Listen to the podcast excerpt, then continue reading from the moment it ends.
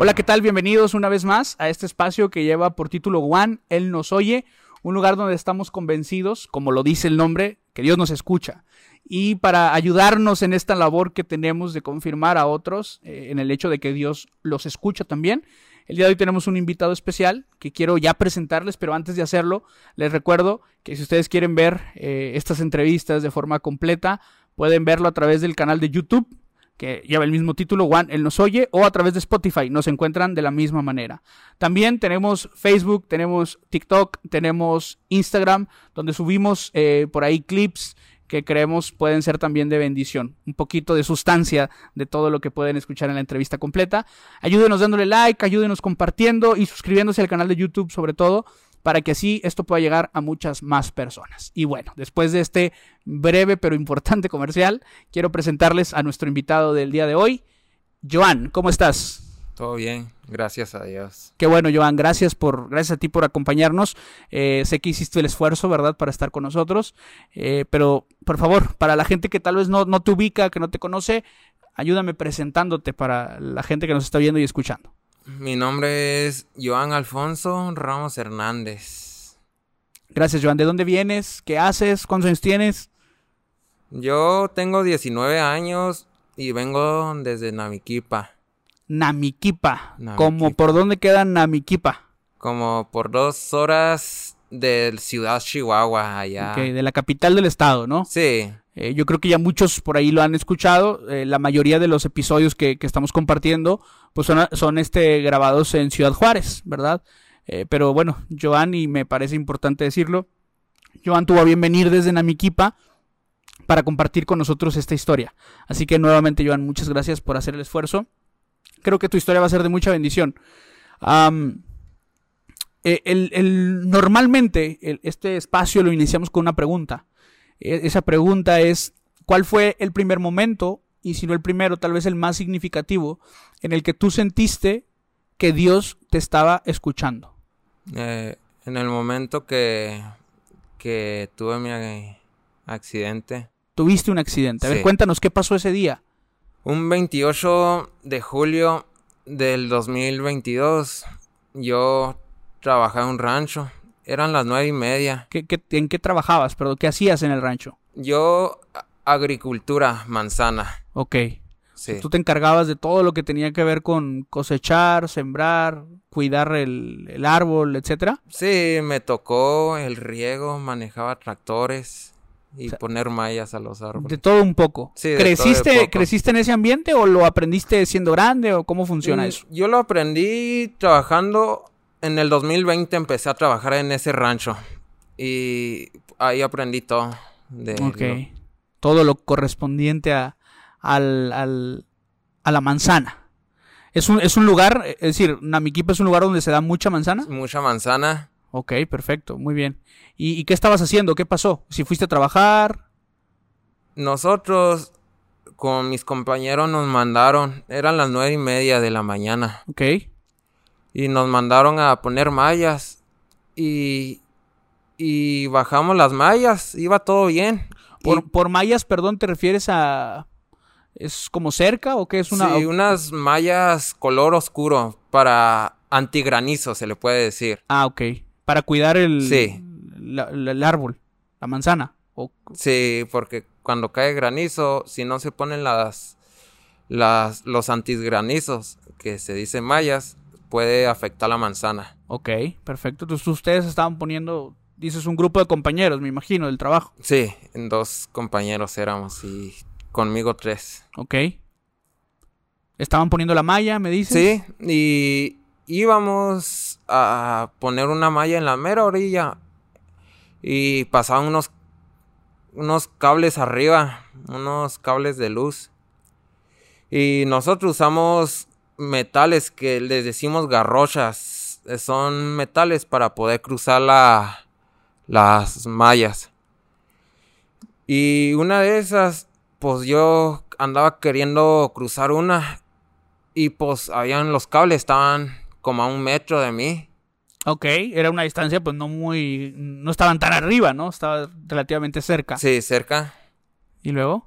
Y al momento de querer pasar la malla, yo tenía mis pies mojados y eso, por tener mis pies mojados, me hizo que la, ele- la electricidad fuera un ducto. Yo fui el ducto de la electricidad y pasó conmigo. En ese momento me agarró la electricidad. Ah, Un, momento, eh, dame un segundo. Pero tú sabías eso. Sabías que no debías tener los pies mojados.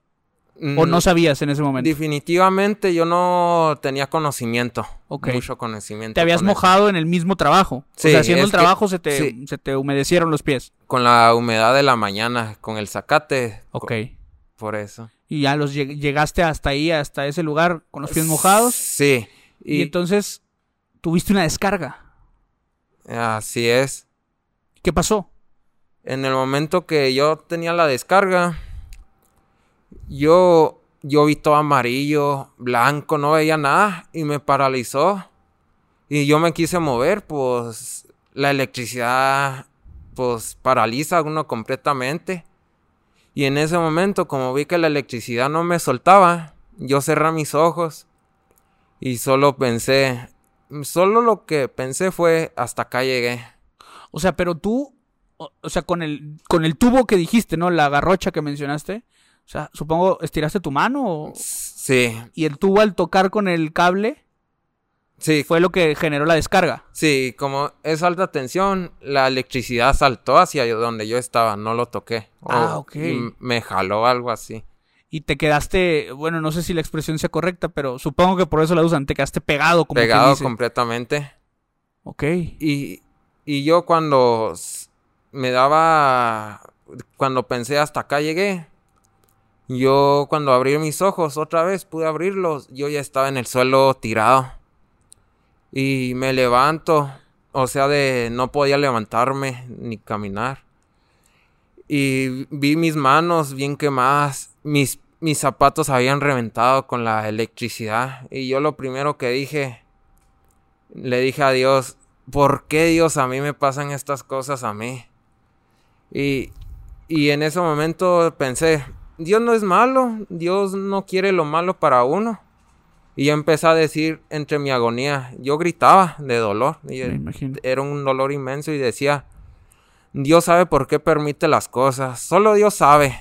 Joan, nada más para tenerlo bien claro. O sea, tú no te podías mover. Literal, por el dolor, por lo que acaba de suceder, no podías moverte. Pero tu cabeza estaba dando vueltas al mil por hora. O sea, Sí. si eras consciente. 100% consciente. Eh, Me recuerdo de todo, de- de- en la ambulancia y todo. Estabas en el piso entonces tirado. Sí. Me imagino, había gente a tu Sí. alrededor. Mis compañeros se acercaron y le digo a uno de mis compañeros, saca mi teléfono de mi bolsa y márcala a mi mamá, por favor. Fue lo que dije Sí, para pedir ayuda. Y mi compañero le llamó a mi mamá y le dijo, Joan tuvo un accidente. Y, y mi mamá pues se vino en el carro. Mi mamá se imaginaba que me iba a encontrar quebrado un pie o, o sea, me hubiera roto un hueso. ¿Cuántos años tenías? 18 años. Un accidente un poco más acorde a la edad, ¿no? O sea, como dices, una fractura tal vez, este, alguna dislocación tal vez, no sé, un golpe fuerte. ¿Y cuál fue la reacción de tu mamá cuando te vio? Sí, cuando me vio mi mamá, empezó a llorar, me acuerdo, tengo presente el día. Empezó a llorar porque ella no se imaginó que yo iba a estar con la electricidad porque es algo grave la electricidad. Por, estaba quemado yo por dentro de mis manos y por mis pies.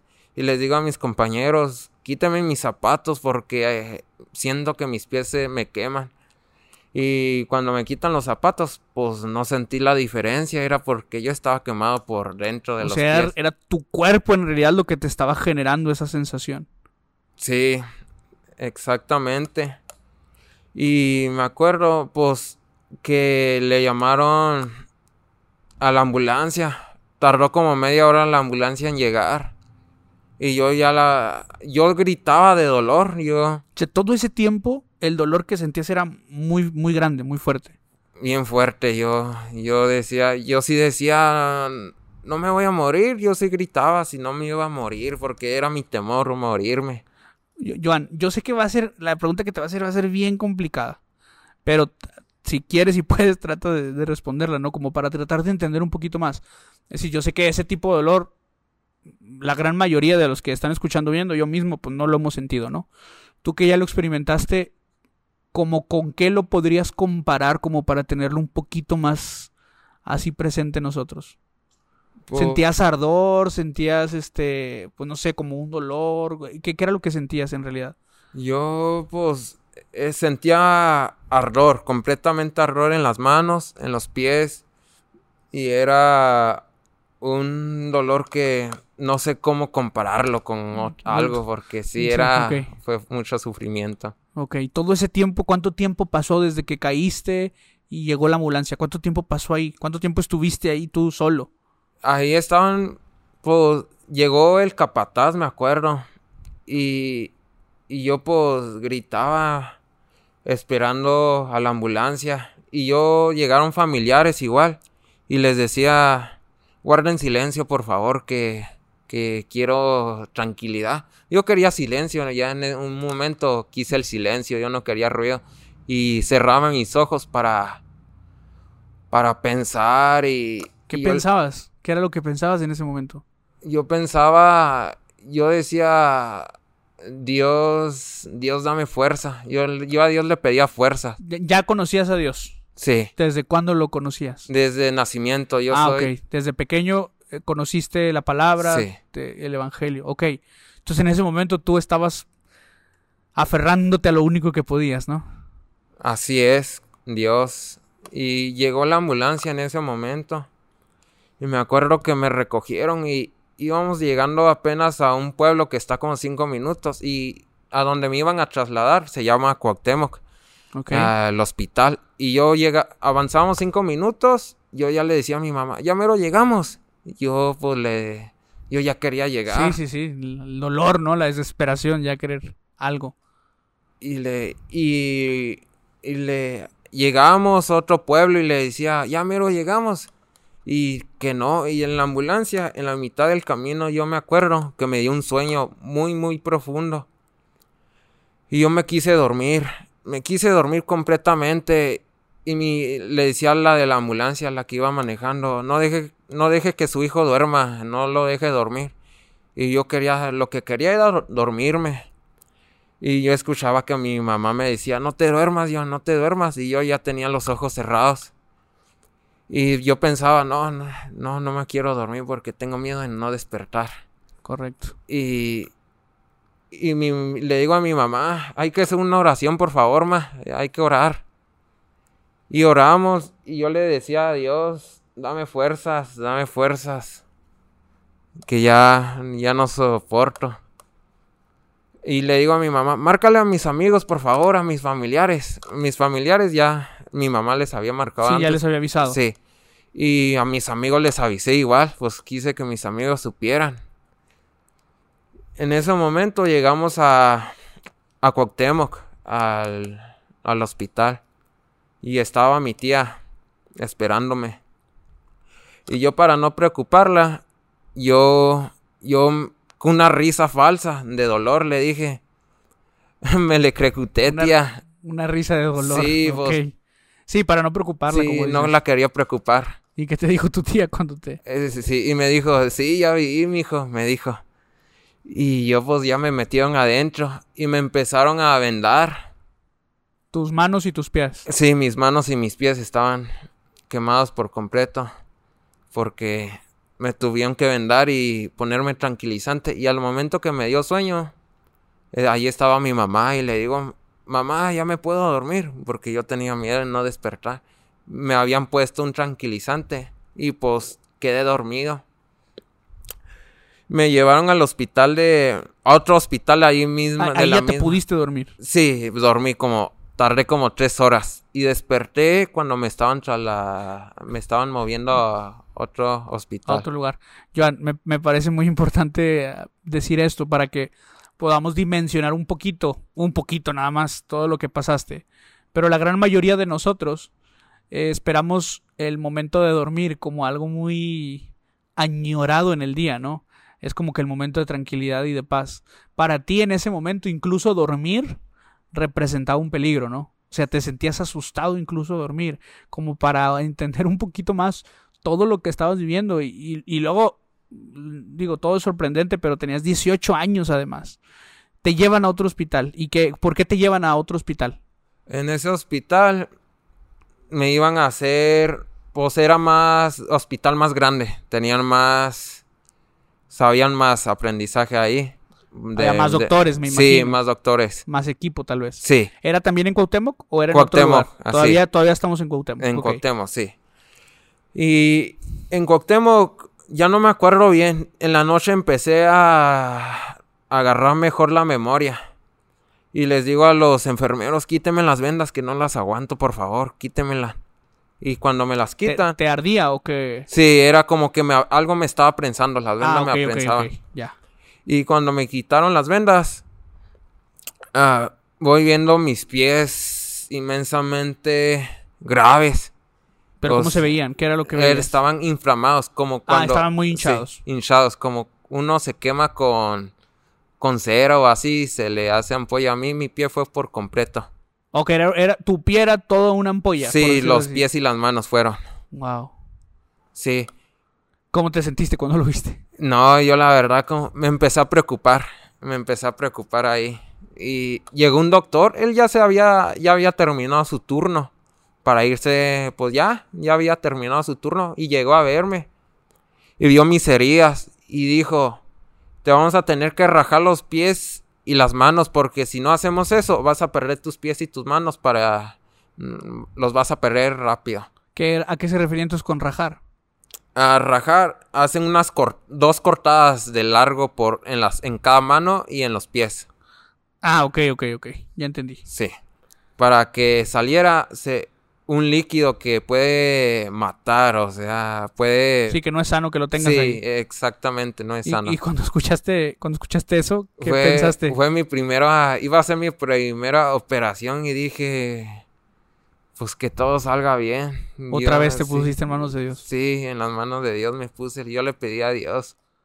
Y me metieron y me hicieron la, la operación. Y cuando ya desperté, ya me estaban llevando a Ciudad de Chihuahua.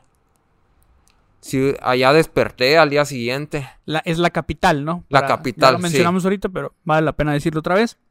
Te llevan a la capital, más doctores, obviamente, más tecnología, Sí. mejores instalaciones que Cuauhtémoc, ¿no? Exactamente, ahí eh, especialmente me llevaron a zonas de quemadas. En zonas de quemadas anduve. Pero en Cuauhtémoc te hicieron la, la intervención que mencionabas. Sí, allá fue. Y después de mi operación me movían para Chihuahua. Como... E- eso hizo que se te quitara lo inflamado, quiero suponer. Sí, eso sí, exactamente. Pero el dolor seguía. ¿Tú todavía Dolor- seguías sintiendo dolor? Sí, de hecho, en Chihuahua, sin duda alguna, pasé mi peor noche. Mi peor noche que no he vivido. A ver, cuéntanos un poquito. Porque a mí me habían puesto enrollado como tipo plástico alrededor de las manos. O sea, yo sentía que recio, eh, estaban bien apretados. Y mi mamá se quedaba donde yo estaba. Ajá. Y yo le decía a mi mamá, me despertaba cada media hora. Y le decía a mi mamá, mamá, por favor, quítame las vendas, que no las aguanto, por favor. Y no, no podía dormir, era un dolor inmenso. ¿Qué, Yo te, qué te decía tu mamá? le decía a las enfermeras, hey, si pueden quitarle las vendas a mi hijo, no las aguanta. Pero los enfermeros no podían hacer nada más que los doctores. Y, Ah, ok. y los doctores no es su turno de noche. eh, No, y aparte habían dejado la indicación de que te las pusieran, ¿no? Sí, así es. Y ya me metieron a, a otra vez a hacerme cambio de, de, de venda, de, pues de vendaje me hacían. Y, y me, pues, sentía mucho dolor. Estaba bien anestesiado, tenía la anestesia más fuerte. Y aún así sentías dolor. Sí, así. aún- Esa fue la noche más complicada que pasaste. Sí, yo, sí, peor noche no voy a poder pasar que esa. ¿No dormiste o sí dormiste? No dormí como si le tanteamos como una hora pude dormir. Y Por el mínimo, dolor. Sí en, sí, en esa noche. Y era por el dolor. Y a mi mamá la habían informado en el hospital de Chihuahua. Su hijo le vamos a quitar los pies. Es el 99% asegurado. Manos y pies. Y yo... A ¿Tu mí no me ¿Tu habían... mamá te dijo eso? Perdón, ¿tu mamá cuando le dijeron a ella te lo dijo? Ah, sí, de hecho, no me lo dijo exactamente. Entró diciendo, oye, si un día te quitaran un pie o una mano, ¿cómo fuera tu reacción? Y yo le dije, yo me acuerdo que le dije, no me asustes, por favor, ma. Sí, pues es que, a ver, entiendo que tu mamá lo quiso hacer de la forma más sutil posible, ¿no? Pero pues, dadas las circunstancias, supongo que entendiste inmediatamente lo que estaba pasando. Sí. Eh, pero yo no pensé que los pies era asegurado, o sea, yo no sabía, yo no me lo aseguraba, ni las manos me habían asegurado. Pero yo le decía a mi mamá, mamá, yo puedo trabajar sin dedos, hay gente que, pues, que trabaja así, ¿qué importa que me quiten los dedos, tres dedos? Yo me lo imaginaba algo mínimo, pero nunca me imaginé que los pies y manos. A ver, déjame hacer este, déjame hacer este comentario, porque tú dices, yo te tú te imaginabas lo mínimo, pero tú ya habías hecho un trabajo, digo, tú y, tu oración, obviamente, ¿no? Dios ya estaba haciendo en ti un trabajo de, por lo que dices, ¿no? Como de tratar de asimilar lo que estaba sucediendo, porque ah, si a mí me propones perder tres dedos, pues yo no lo entiendo como algo mínimo. ¿Sí me explico? O sea, pero tú tal vez la situación que estabas viviendo y la oración que estabas haciendo, como dices, ¿no? Cuando te viste los pies, cuando te veías las manos, el dolor que sentías, incluso puede ser que a lo mejor tú mismo ya estuvieras pensando, ¿no? Pues esto no es cualquier cosa, o sea, esto es algo grave y por eso tratabas de ver las cosas de, la mejor manera posible. Sí, intenté al principio. Y yo me acuerdo que subí una foto de estaba en WhatsApp, o sea, en la cama y mis manos pues estaban con sangre mis pies. Ah, ¿y así estaba la subiste? vendado, estaba vendado. Ok. Sí, puse, yo me acuerdo lo que puse, todo lo puede en Cristo que me fortalece. Aún la gente no sabía que me había pasado. Y todos, todos, literalmente de mis contactos me mandaron a decir qué te pasó, cómo estás, me llamaban.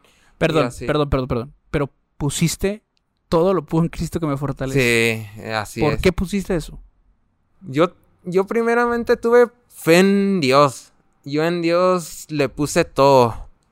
Porque si yo no ponía a Dios, yo sentía que me iba a caer para abajo. Yo me, me iba a desanimar. Y me dio ánimos. Yo los versículos me dio ánimos. Y, Joan, permíteme, perdón. Eh, a ver, yo creo que todo el capítulo vamos a estar escuchando cosas como esas, ya lo hemos hecho, pero me gustaría hacer esto en este momento, esta pequeña pausa. Eh, está probablemente a punto de perder sus brazos y sus piernas, porque fue lo que le dijeron a su mamá y fue lo que trató de decirle de forma sutil. Y lo que hace es poner un versículo, una imagen y un versículo que dice, todo lo puedo en Cristo que me fortalece. por menos de eso, Joan, y lo digo con mucho cariño y respeto, varios de los que han, de los que están viendo y escuchando, y a lo mejor me tengo que incluir, por menos de eso, en lugar de colocar la confianza en Dios, de pronto decidimos incluso culpar a Dios, ¿no? Incluso renegar de Dios. Eh, por eso me parece esto algo digno de mencionar y algo digno de señalar. Pusiste ese mensaje y ¿qué te decía la gente? Me, me preguntaba la gente, ¿qué te pasó? ¿Cómo estás? Incluso, mm, pues me llamaban ahí en el hospital, hacía videollamadas y eso me daba ánimos porque me di cuenta que había gente conmigo, o sea, que preguntaba y yo, pues me subí no me preocupé mucho. Y, sí, sí, te sentiste arropado, ¿no? Sí, te sentiste, exactamente. sí, apoyado pues por la gente que, te conocía. Así. Y, luego, te, o sea, te hacían las videollamadas, tú hablabas con ellos. ¿Cómo fue, ¿Cómo fue avanzando la situación de...? Sí, y después, pues como mi mamá supo que me iban a quitar los pies y manos, era el 99% asegurado mi mamá le comunicaron que había una menonita en los campos, que era especialmente para quemaduras. Ellas, pues, para quemados, pone... Ok, por menonita nos referimos a una persona. Sí, una persona, Una mujer que es menonita. Y entonces ella trataba este tipo de, de accidentes, de, de, situaciones. Sí. ¿Qué era lo que hacía ella? Ella me... Cada día me ponía un vendaje, me ponía una medicina. Y esa medicina pues andaba ayudando. Pero volvemos atrás. A mí mi mamá me sacó del hospital por lo mismo. Me llevaron a los campos. Ahí me anduve quedando en un hotel. Ahí pues me llevaban a hacer curaciones. Cuando dices los campos, ¿a qué te refieres? Los campos quedan, es de Cuauhtémoc. Ok. Es- sí, es como municipio, se Oh, puede ah, ok. decir. Los Campos es un municipio. Sí, Ah, perfecto, ok. Y en ese lugar era donde estaba la mujer que nos estás platicando. sí, Ok. así es. Te empezaste a quedar ahí en los campos y qué era lo que hacía contigo esta, esta señora. Cada día me hacía una curación. Cada día. Tardé ahí. Yo, yo le decía, yo tenía fe que le decía, ya, ya me lo voy a poder caminar. Pero yo a mí me vendaban todos los pies. Ah, eh, perdón, los ojos. Para no ver nada de mis heridas. Porque era algo, algo grave, mis pies y manos. O sea, para que no te asustaras. Sí, exactamente. O sea, tú no te veías las manos ni los pies. No, no los vi. Y yo ¿Por, le. ¿Por cuánto tiempo? Perdón, ¿por cuánto tiempo estuviste así sin poder ver tus manos y tus pies? Como una semana después tardé. Una semana los pude ver cómo, cómo estaban totalmente. ¿Cómo estaban después de esa semana? Tenían cangrena, les pegó la cangrena y yo cuando los vi, mi reacción que fue, no me asusté, sino que dije, parecen las manos de las momias de Guanajuato, fue mi reacción. Ok, ok, ok. Estaban oscuras. Sí, ¿Y, y qué pensaste cuando viste eso? O sea, ok, lo comparaste con eso, pero tu pensamiento cuál era? dije, no, pues todo va a salir bien. Yo, yo tenía fe, yo sabía que el- iba a perder mis manos. Los Yo pies no se veían igual. Los pies, pues no me tocó verlos. Ah, eso sí, de plano no los veías. No. A mí me llevaron a... Cuando estaba yo en los campos, yo perdí mucha sangre, mucha, mucha. Era que se llenaban la, la cama de... Pues la llenaba de sangre las sábanas. Y llegó el de la ambulancia para llevarme con la mujer que hacía curaciones. Y llegó y le dice a mi mamá, oiga, su hijo no está bien pálido, está completamente pálido, lo tenemos que llevar urgentemente al hospital. Y en ese momento, pues yo la verdad me acuerdo, cada vez que me levantaban, era en silla de rueda. Y cada vez que me ponían en la silla de rueda, yo sentía que el mundo me daba vueltas por falta de sangre. Yo ya no tenía totalmente... No sabías que era la sangre, ¿no? Después te enteraste, pero tu sensación era que todo, todo te daba vueltas, te Sí. sentías débil, cansado. Y ese día que, que me sentía así, llegó el pastor Víctor a ungirme. Ok, un, pa- un pastor que tú Sí. conoces, ¿no? Sí. Llegó ahora por ti a ungirte. ¿Qué te dijo el pastor? Un- me ungió, oramos. Y todo bien. Fue ese día que me llevaron a otra vez al hospital. ¿A Chihuahua? A Cuauhtémoc fue Ah, esa Cuauhtémoc, vez. Ok. Fue urgente. Primero pasamos a otro hospital primero para llegar antes a que me pusieran sangre. Porque ya no la podía armar. Ya no podía llegar a tiempo al otro hospital si no se paraban. Era... Y me O sea, pusieron lo- sangre. Lo necesitabas ya. ya lo necesitaba, sí. Ok, hicieron la parada para ponerte sangre. ¿Te sentiste mejor? Ah, poquito mejor, sí, me, como que me sentí mejor, ya no me sentí tan mareado. Me pusieron ah, una unidad de sangre Ok. y ya me morían a Cuauhtémoc y otra vez me vieron los doctores que por qué estaba otra vez en el mismo hospital si ya me habían llevado a Chihuahua, se sorprendieron. Y de hecho los doctores me hicieron unos estudios de la sangre. Se llama globulina, se puede decir. El cuerpo humano tiene de 12 a 14 de sangre. Y pues ya teniendo menos de 6 es el infarto asegurado. Y yo logré tener solamente 4 de globulina. Y los doctores decían, pues llegó de puro milagro. Él ya era para un infarto, era para que le hubiera dado un infarto. ¿Tú escuchaste todo eso o te lo platicaron Me después? platicaron, sí, mi mamá. Y en ese momento, yo, ese mismo día, hay un tema que casi no toco. A mí me quitaron dos dedos de cada pie. Dos dedos. Y me acuerdo, bien, llegó la doctora. Yo estaba en mi, en mi cuarto. Llegó la doctora y dijo, vamos a revisarle los pies. Por si estaba un dedo, cómo estaban. Si no, me Claro, los iban claro. a tener que quitar. Tú no los veías. Yo no, les pedí, tápenme mis ojos. Yo tenía miedo. Yo tuve miedo en ver mis pies. Y les dije, póngame mi cubrebocas en los ojos. Tenía un cubrebocas y me los pusieron. En es- y la doctora, en su forma, me acuerdo cómo se expresó, dijo, esto, este dedo va a la basura. Y este ¿Sí lo dijo? Así dijo. Y, y- y dijo, y este, dos dedos en este pie te vamos a tener que quitar.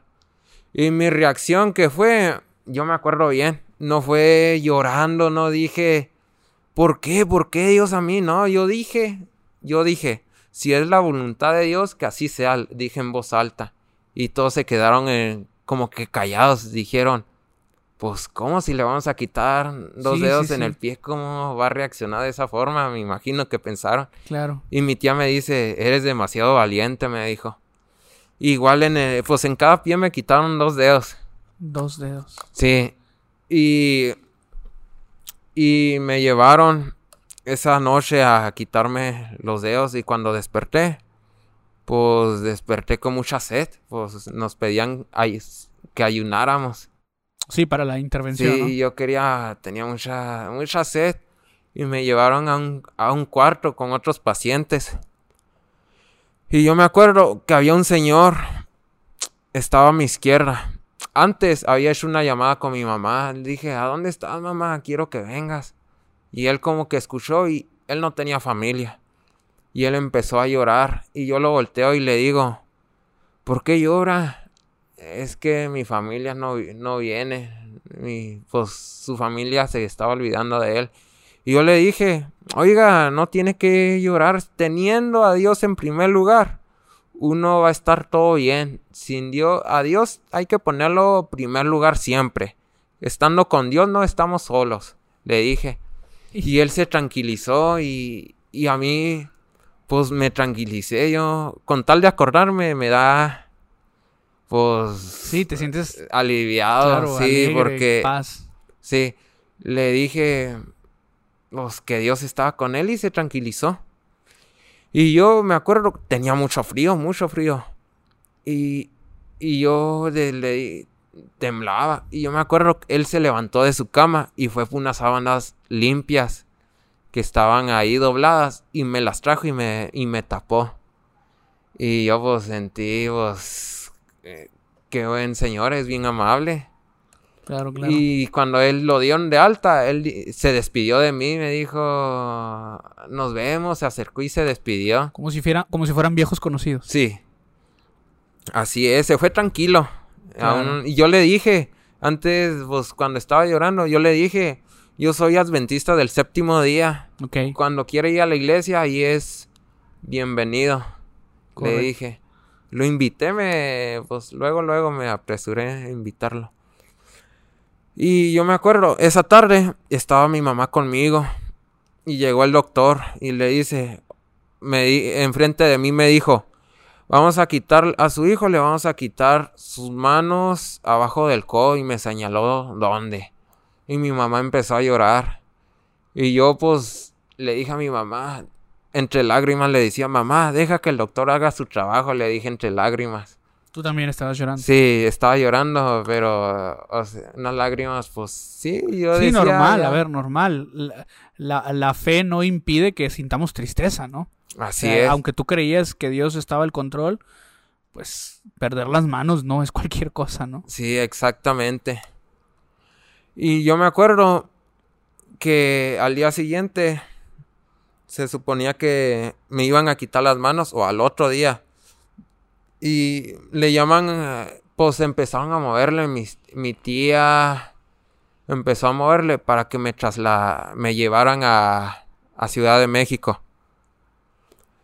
Le llaman a mi tía Jessie y le dicen, ya está todo preparado. En la Ciudad de México te iban a, a quitar las manos. Sí, allá fue donde me Ah, ok. quitaron. Y luego a mi tía Jessie pues le llamó el mero mero de Chihuahua, de la IMSS, el secretario de la IMSS de todo Chihuahua. Le llamó y le dijo, ya vaya diciéndole al secretario de Coctemo de la IMSS que vayan alistando porque se va, ya se va Joan a Ciudad de México.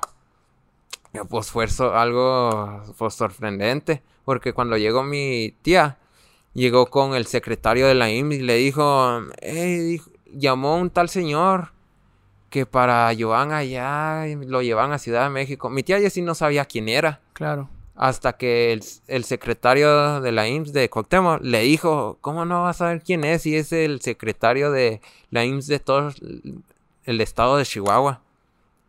Y pues fue sorprendente porque el secretario se sorprendió. Dijo, lo que ustedes hicieron en, en, un día, nosotros tardamos de dos a tres meses para mover a los pacientes de... De, de, aquí a la capital. Sí. De hecho, es de Cuauhtémoc, de Chihuahua, de Chihuahua a Torreón y de Torreón a Monterrey y de Monterrey a Ciudad de México. Así, o, de Chihuahua a Ciudad de México. Escalas. Era imposible que en la ciudad de Cuauhtémoc, en el hospital, te movieran luego, luego a Ciudad de México, o sea, era algo nunca visto. Oh, ya te entendí. O sea, los pacientes iban recalando en diferentes hospitales, me imagino con más eh, facultades. Sí. Hasta que ya de plano, si no se podía, era en la Ciudad de México. Exactamente así. Exactamente. Y yo me acuerdo, yo no sabía, yo estaba con mi tío, había un tío igual, estábamos leyendo la, la palabra de Dios, un libro, donde yo me acuerdo que estábamos leyendo, sí, que, ¿por qué nos que nunca le digamos a Dios por qué, sino para qué, o sea, para qué nos vamos a beneficiar por nuestros problemas. Y estamos leyendo también, cuando uno menos piensa, Dios está con nosotros. Es cuando Dios está más con nosotros, cuando uno menos piensa. Y que en, e, en ese momento le llaman a mi tío, me acuerdo. Le dicen, ahorita se va a irse Joan a Ciudad de México. Y fue, yo me saqué pues de onda dije, no, pues de lo que estábamos hablando es algo impresionante que en ese mismo día me vaya a Ciudad de México. O sea, nunca sí, sí, sí. se había visto.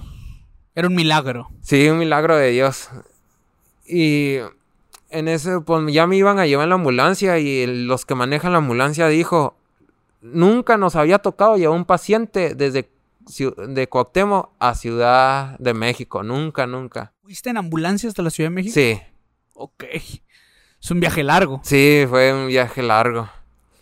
Y pues me llevaron. Llegué a Ciudad de México. Llegando me recibieron luego, luego. Y, y pues me quitaron las vendas y les dije, no me van a dormir. Me asusté porque no, yo pensaba que me iban a tranquilizar. o sea, y cuando voy viendo que me están quitando la venda, despierto. Les dije, no, póngame la, mi cubrebocas en los ojos, que no, quiero ver. Y yo por curioso, cuando ya no tenía vendas, me quité el cubrebocas. Y voy viendo mis manos, mis pies. Y me dicen las, las doctoras, habían doctoras, y me dicen, oye, ¿cuándo te quitaron los dedos de los pies? Ah, yo ni me acordaba que ya no los tenía. Yo los sentía en los dedos de los pies y... ¿A poco? ¿Sentías? Sí, y yo ya no me acordaba que me los habían quitado. Les dije, ah, ya ni me acordaba. Y pues ahí, pues, mis pies eran... Pues, era... Mi mamá pensaba que sí me iban a quitar los pies, eran asegurados. Y le dice el doctor a mi mamá... Me le enseñó las fotos porque me habían tomado fotos. Y le dijo... Mire, esta, acá vemos los pies y se pueden salvar los pies. Los pies se pueden salvar. Pero las manos ya no creo, pero vamos a hacer lo imposible, dijeron. Y yo pues no sabía que me iban, también mis pies corrían en peligro. Cuando mi mamá me dice, te vamos a salvar los pies, pues dije, no, pues yo no sabía, pero... No sabía ni siquiera que peligraban. Sí, pero sentí una tranquilidad sí, por supuesto.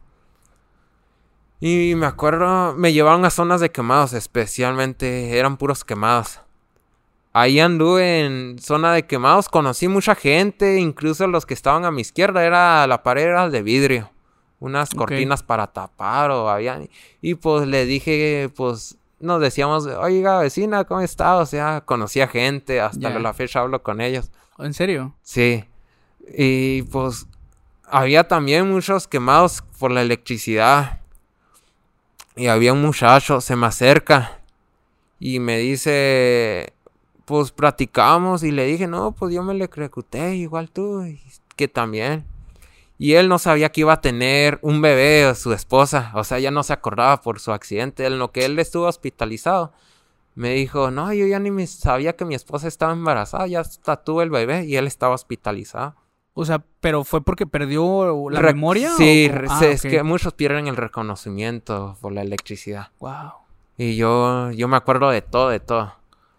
Y, y le dije, oye, pero tú el lado bueno, si a ti no te hubiera pasado eso, capaz de que tú ibas a querer llevar a tu esposa de prisa al hospital, que porque ella iba a tener el bebé, ibas a tener un accidente, o podía pasar otra cosa peor. Dios sabe, sabe por qué pasan las cosas. Tú le decías a él. Sí, Dios, Dios no es malo, Dios sabe los motivos. Y la verdad, pues hablé con él y todo. Y cuando lo dieron de alta y se iba a ir, se acercó conmigo a despedirse y empezó a llorar y me dijo, eres un ángel, la verdad, me dijo, o sea, como... Porque yo daba consejo a las gentes que estaban ahí. Yo llegué llegando consejos, dando consejos. 18 años. Todavía. Sí, daba la historia de Job, les contaba o los, o sea, les hablaba de la Biblia y les ponía cantos, el canto El Alfarero, no sé si lo hayan escuchado, ese les ponía para que le escucharan. Si no lo pueden buscar, seguramente está ahí en las redes. El Alfarero. Eh, Joan, una pregunta. ¿En algún momento te alcanzó el desánimo o la depresión?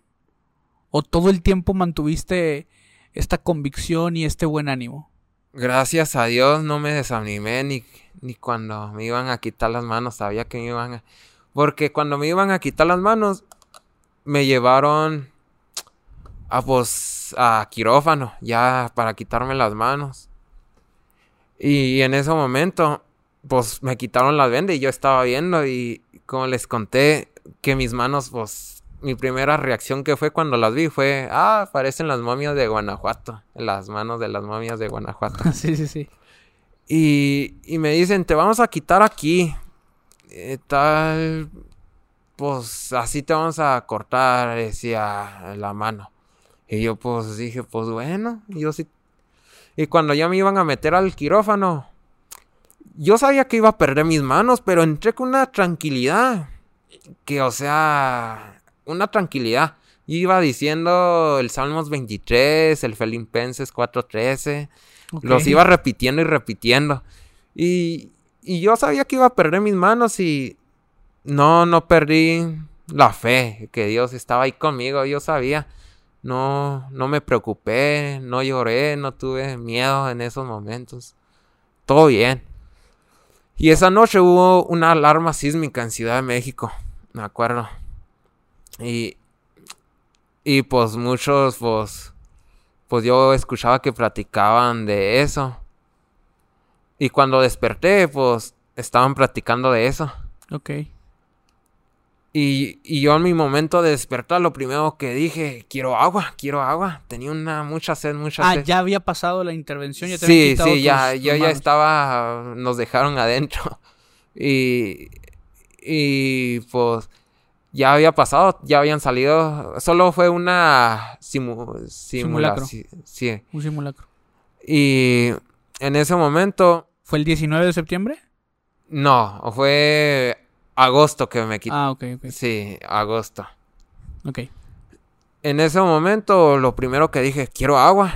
Y una enfermera me dio agua y dijo, no vayas a decir nada, que te di agua. Ah, no te podía dar agua. No, no, pero yo el agua me lo tomé como que si fuera... Lo mejor de lo mejor. Lo mejor. Bueno, es lo mejor. sí, lo mejor. Sí. Y no, horas antes de que había despertado, yo me acuerdo que desperté y me dijo ese la doctora, te quitamos acá, Joan, así quedó. Y así quedó el otro mano. Y yo mis palabras que fueron, les dije, fue agradecerle, le dije, gracias doctora, gracias. Y, y quedé dormido. Y yo le agradecí de una forma no por... Por... Qué bueno que me quitó las manos, oye. Yo le agradecí porque hizo su trabajo. No cualquier persona tiene el valor para esos trabajos. Sí, definitivamente. Y, y ella, pues, ella pensó que yo no lo había tomado, o sea, aún no, aún no recapacitaba. Sí, como que no te caía el 20, pues, que no eras tan consciente de lo que estaba pasando. Sí, Excel, así es. Y, pues mi tía estaba ahí, mi, mi tía tocó estar ahí esperándome. Y le llegó la doctora y le dijo, Joan, aún no aceptas lo que le ha pasado porque de lo que yo llevo trabajando aquí, nadie me había pedido las gracias. Nadie, le había dado las gracias. Así es. Y tú, eres el primero. Y yo fui el primero y me, pues, me quitó las manos. Lo que, lo que la doctora no sabía era que tú no eras igual que los otros, ¿no? Exactamente, yo, yo tenía fe en Dios, yo a. Dios le pedí desde el principio. Y le dijo, Joan aún no acepta las cosas, le, vamos, va, le va a hacerle falta psicólogo. Y, pues, y mi tía me estaba esperando donde me llevan con los... en los cuartos de los pacientes. Sí. Allí estaba ella y mis primeras palabras que le dije fue, tía, ¿sí sintió el, el terremoto anoche? Fueron mis primeras palabras. Mi tía pensaba que ella no sabía qué me iba a decir, no sabía cómo iba iba a ser mi reacción. Sí, yo creo que ella estaba pensando, ¿qué le digo? ¿Qué le digo? ¿Qué le digo? Y tú rompiste el hielo con eso. Sí, yo dije, tía, sí sintió la alarma de, de anoche y yo pues sin mis manos pues llegué como si nada, como que si no haya pasado nada. Y yo me acuerdo que me mandaron psicólogo y otros dos tipos más avanzados que psicólogo. ¿Psiquiatras tal vez? A lo mejor, sí. Ok. Y, y me ponían videos de donde la gente hacía cosas increíbles sin pies, sin manos. Y yo le decía, no, Dios, solo Dios sabe por qué nos pasan las cosas. Y pues ella decía, no, pues si Joan está bien, Joan no, no No se te- afectó. Joan Claro. está todo bien. Y yo me acuerdo, pues, llegó una señora de tercera edad bien quemada. Yo me acuerdo que, pues, estaba quemada. Y una tarde yo me levanté, o sea, pues, de la cama, como era vidrio, y se podía escuchar. Me levanté y le dije, oiga, Dios sabe por qué permite las cosas. Solo Dios sabe por qué nos pasan estas cosas. Y me acuerdo que mi mamá le habló de Dios, le dijo versículos. Y, y ella la metió al quirófano. Y tristemente no salió de ahí. Y ¿En no serio? salió. Pero se llevó el mensaje. Se llevó el mensaje. Y yo le digo a mi mamá, yo cuando vaya al cielo, lo yo le voy a decirle a Dios dónde está la señora. Si vino la señora al cielo con la que conocí los- en el hospital, le voy a Claro. decirle que pues, sería hermoso Sí, claro. verlo. Y Y entonces tú estás entonces ya en el hospital en recuperación, pero ya no tienes tus manos. Así es ya. ¿Cuánto Yo ya tiempo estuviste ahí en recuperación? estuve un mes, un mes y una semana ahí en el hospital en recuperación. Y ya me pusieron injertos. Injertos se refiere donde pues me pegan de otra de la pierna, me agarran carne y me ponen en los pies para Ah, cubrir las heridas. las sí. heridas. Y sanaron, gracias a Dios, sanaron, pues, todo, todo se pusieron los injertos, injertos bien, porque hay personas que andaban más de un año que no les pegaban los injertos. Ah, ok. O sea, no solamente es colocarlos, el cuerpo tiene que aceptarlos Sí, o algo así. exactamente. Si no los acepta, otra vez se hace esa operación. Y si no, otra y otra. Y en un mes y medio entonces tú ya tenías... Sí, me dieron un mes y medio de alta. De hecho, cuando estuve en el hospital, ahí en Ciudad de México, me fueron a visitar diputados, senadores, la secretaria de la IMSS de Ciudad de México. Y pues las enfermeras me decían, no a cualquier persona vienen a visitar, vos, ¿quién eres? Decían. Lo que no sabían, pues, era hijo de Dios. Yo, Amén. fue Dios que nos puso los medios. Porque antes de que me mandaran a Ciudad de México, un tío se puso a orar con, con mi tía. Dijo, le dijo a Dios, si es la voluntad tuyo que mi sobrino se vaya hoy a Ciudad de México, que sea tu voluntad. Y eso pasó. Ese, Claro. ese día fue, me llevaron a Ciudad de México. Y en Ciudad de México, pues me trataron todo bien, las enfermeras, me daban hasta dulces, me llevaban y pues eso estaba, pues, pues prohibido y yo pues era feliz. Ah, ok, ok, no se podía. no ya, se ya podía y las mismas enfermeras, Ahí pues, de contrabando. te la- sí, sí, Pues un saludo para las enfermeras que se portaron bien contigo, ¿no? sí, no, mis respetos. Entonces, después de un mes y medio, sales del hospital, ¿podías caminar ya? No, tardé, tar- después de salir del hospital tardé enero, salí en, en, en septiembre. Ok. Y en enero empecé a caminar del 2023. ¿Ya estabas apenas. otra vez en Nam- Namiquipa? No, mi equipa ya estaba en mi casa. Ya estaba en mi casita. Y en el hospital de Ciudad de México, cuando me dieron de alta, pues me despedí de todos, conocí a mucha gente, incluso muchos llegaban a despedirse de mí. Me, me decían, pacientes como tú casi ya no hay, me decían, o sea, yo no, les daba tanta batalla. Oye, ¿no te dijeron que volvieras de pura casualidad? Me decía, ojalá te volvamos a ver, pero no aquí en el, hospital, me decían. sí, sí, sí, me imagino. Sí. Y me llevaron, pues, la, la IMSS se encargó de traer en avión, me trajeron. De, ah, ya el regreso ahora sí, fue en avión. Fue de regreso y cuando llegamos a la casa había mucha, mucha gente del pueblo esperándome. A recibir. Y yo, pues, yo no me sentí, o sea, me dio gusto verlos porque dije, no, pues, gracias a Dios tengo a la gente que, que aquí está, me recibieron. Y yo, pues, como no podía comer mucho en el hospital, lo primero que comí ahí me tenían pizza, eh, postre y yo comí, comí de todo, yo era mi antojo. y pues todo bien, gracias a Dios, pues me hacían curaciones, me llevaban al centro de salud y conocí a un enfermero que él estuvo cuando yo estuve en Ciudad de Cuauhtémoc. O sea, y él decía que lo, él escuchaba que los doctores decían que yo no sabían que si yo la iba a librar yo podía morirme, estaba en peligro de morirme. Y pues gracias a Dios estoy... Pues, Estás. Aquí estoy. Eh, Sabes que tengo una pregunta, Joan. Eh, a ver, ya nos platicaste pues, a grandes rasgos, ¿no? Porque seguro hay muchos más detalles que, que no hemos platicado. Pero tus pies se salvan, gracias a Dios. Puedes, al día de hoy puedes caminar. Así es. Pero tus manos no se salvaron. ¿Cómo, cómo aprendiste, porque es algo que se tiene que aprender, ¿no? ¿Cómo aprendiste a vivir sin tus manos?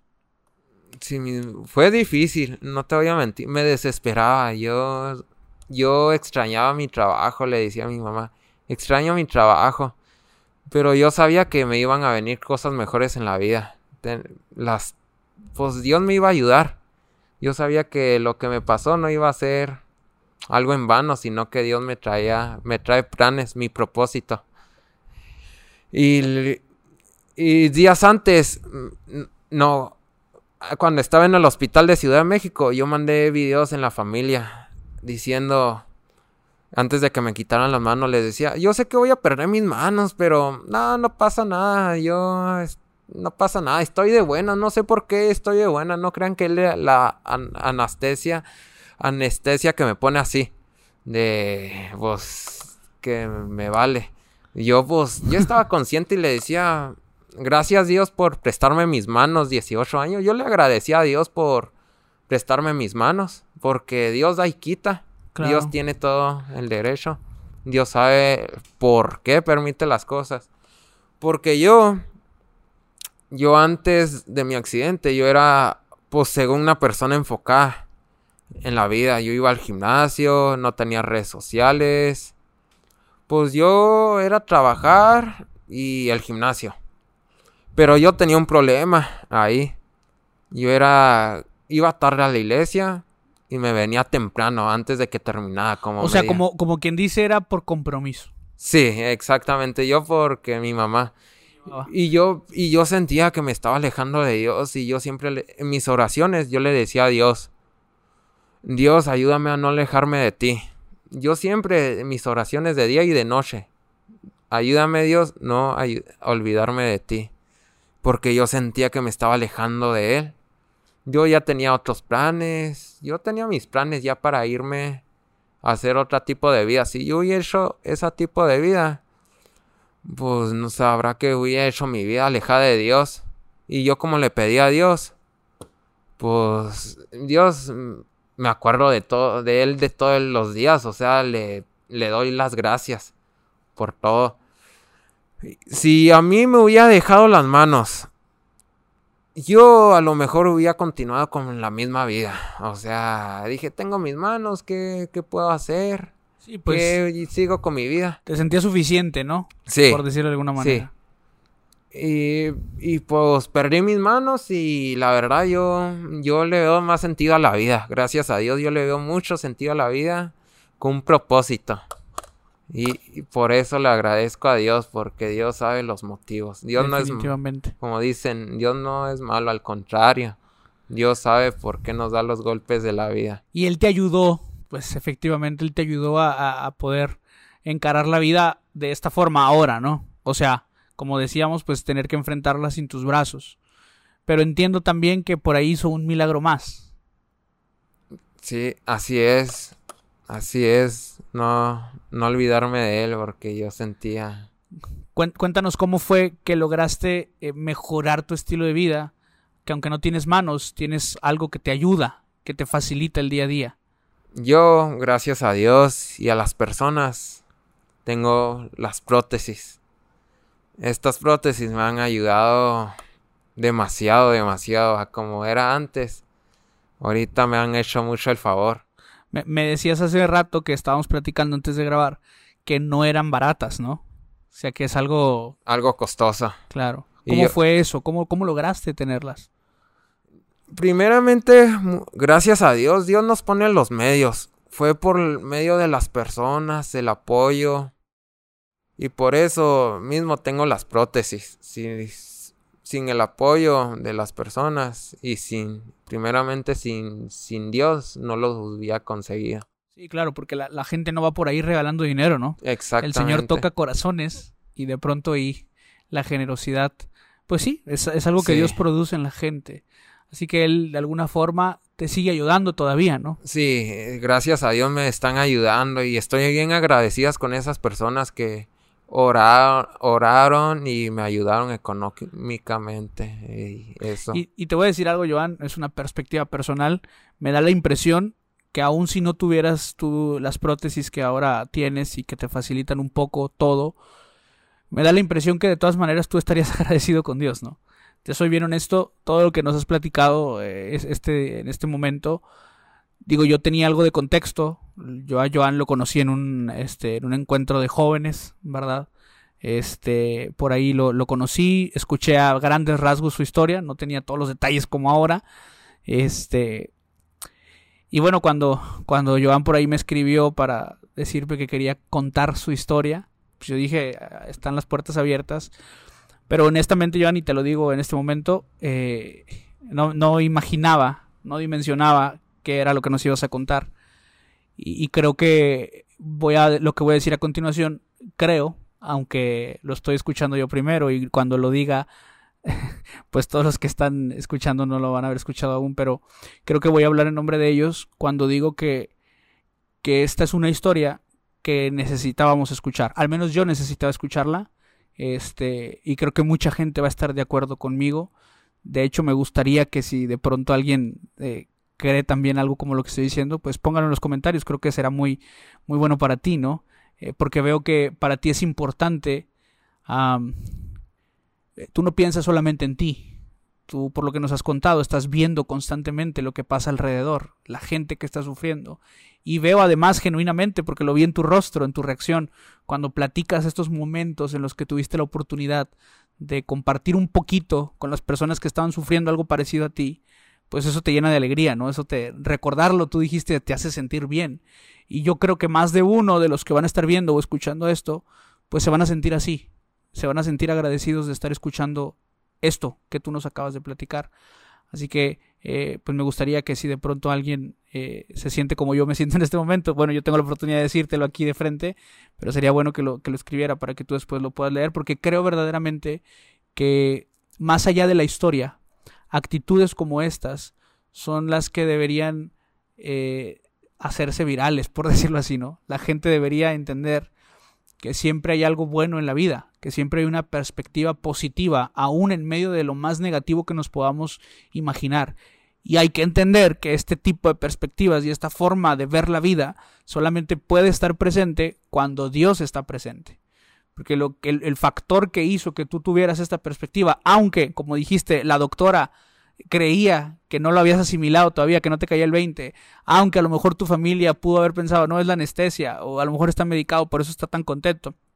No, en realidad tú estabas tranquilo, o sea, en realidad tú tenías paz, porque Dios te daba esa paz.